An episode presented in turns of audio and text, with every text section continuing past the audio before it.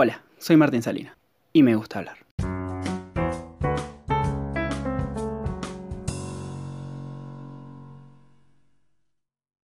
Fue amigo, qué quilombo que hay en Argentina ahora. Posta, y no es ninguna novedad, eso es lo que hace que la situación sea peor. A lo largo de la historia argentina vivimos incontables crisis, ya pueden ser de índole económico, social, civil e incluso militar, como ya todos conocemos, y rogamos que no vuelva a pasar nunca más. A día de hoy, luego de superar los 100 días del aislamiento social obligatorio, Argentina parece un circo con todo lo que está pasando hoy en día.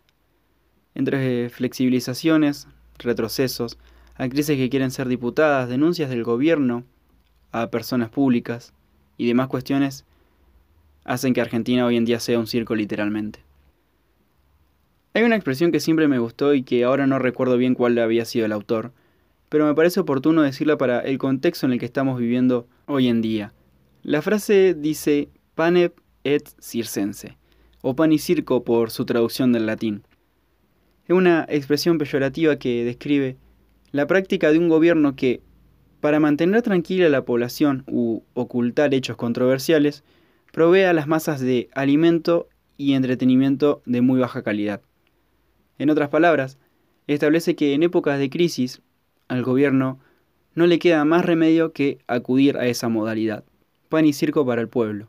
Pan para que el pueblo se sienta apoyado por el Estado y circo para desviar la atención de los hechos importantes que acontecen en las sociedades de hoy en día. Lo que me parece muy gracioso es que, a raíz de todas las cosas que pasaron en la semana, hay diferentes posturas. Hay algunas que apoyan y otras que se cagan de risa de los hechos de lo que se plantea. Por ejemplo, en la semana y por medio de las redes sociales, se ha corrido la información de que un abogado partícipe de del gobierno había denunciado al actor argentino Juan Acosta por haber llamado a la sociedad a marchar en contra del aislamiento. Es decir, el actor establecía que quería ocupar el obelisco y todas las plazas del país para romper con la cuarentena bajo la palabra infectadura, haciendo así referencia a que el actual gobierno toma medidas dictatoriales y que infectan a la sociedad con una sanata repetitiva. Finalmente, y días después, se termina desestimando la denuncia al actor por promover su simple ideología política. Lo que me resulta muy gracioso de todo esto es ver la repercusión que tiene todo en las redes sociales. Cómo personas de la oposición pueden sacar provecho de esta situación o mostrar su repudio al gobierno de turno o personas que literalmente se cagan de risa de la situación. En, en, estos días también Clarín sacó una noticia donde decía que científicos e intelectuales hablaban sobre la cuarentena, sobre cuál iba a ser la situación o cuáles iban a ser los efectos que iba a causar en la economía o en la idiosincrasia del argentino.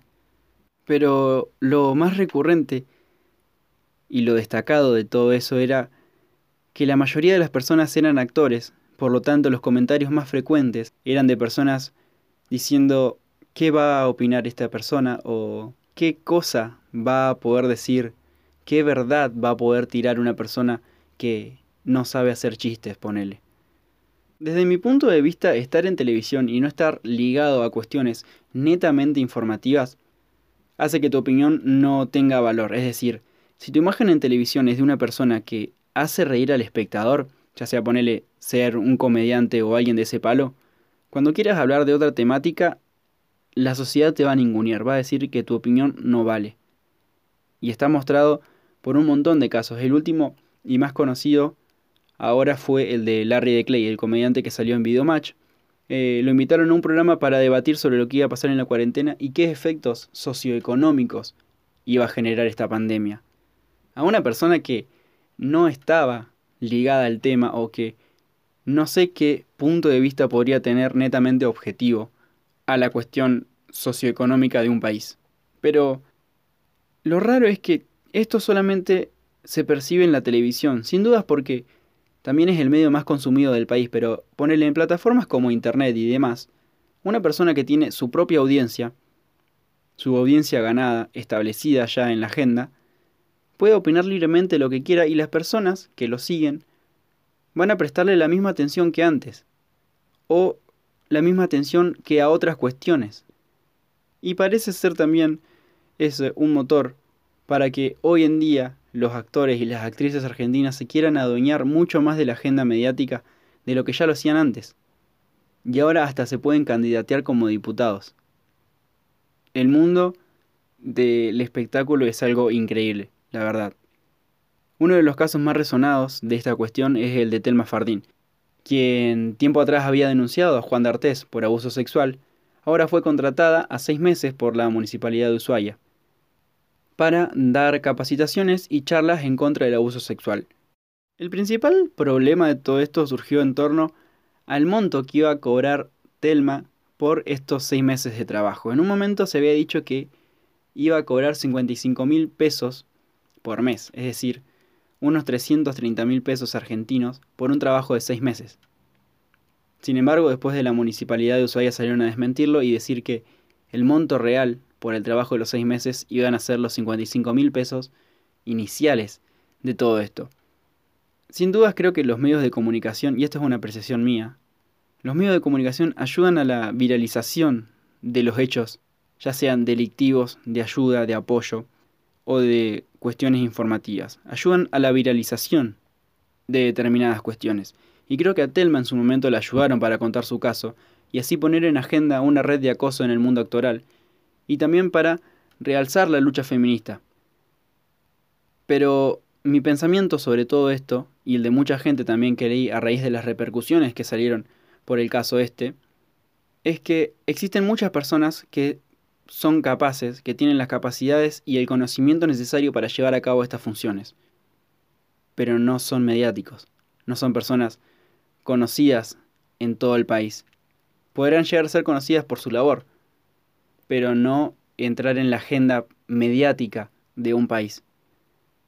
Pero entonces, en el presente de crisis y gran desocupación que hay hoy en día en Argentina, dar todo ese dinero a una persona me parece innecesario.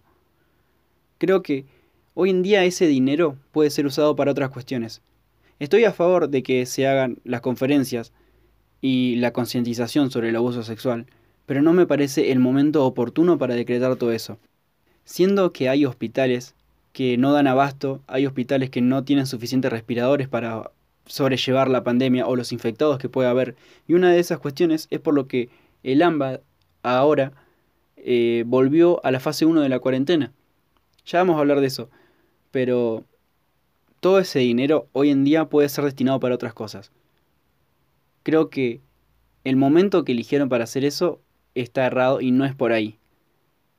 Creo que la, la actualidad y todo lo que pasa hoy en día hacen que otras cuestiones tengan que esperar.